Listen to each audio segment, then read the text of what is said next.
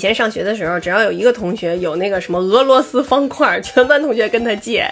我我跟你说，我这一俄罗斯方块废寝忘食，简直就是。还有一种就是文文曲星，你们有印象吗？原来我一个这么小的文曲星里边有那个贪吃蛇。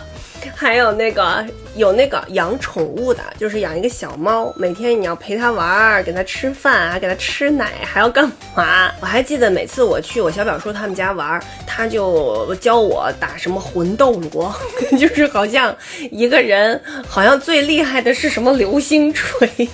就可以有什么好几条命，什么乱七八糟的。我我的印象里就是一通瞎打，因为我根本也不会那个时候。我又想起一个游戏，好像是就是一个管道里面，是不是是不是一个老头儿？完了，，biu 可以蹦，biu。比如，然后我以前玩的最好的是那种从天上往下掉什么东西，然后底下就咔咔咔咔咔咔接。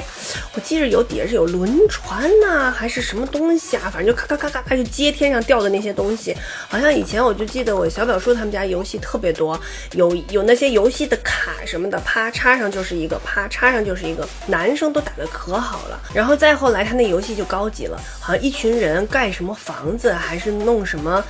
什么庄园还是什么，然后就有一群人干这个，有一群人干那个，我印象特别深。就我，我就只要我一去他们家玩，我就看他在那忙忙叨叨的盖呀什么的。我是一个特别不爱玩游戏的人，电脑里边的、手机里边的游戏我都给删了。什么不爱玩啊？就是我怕我管不住自己。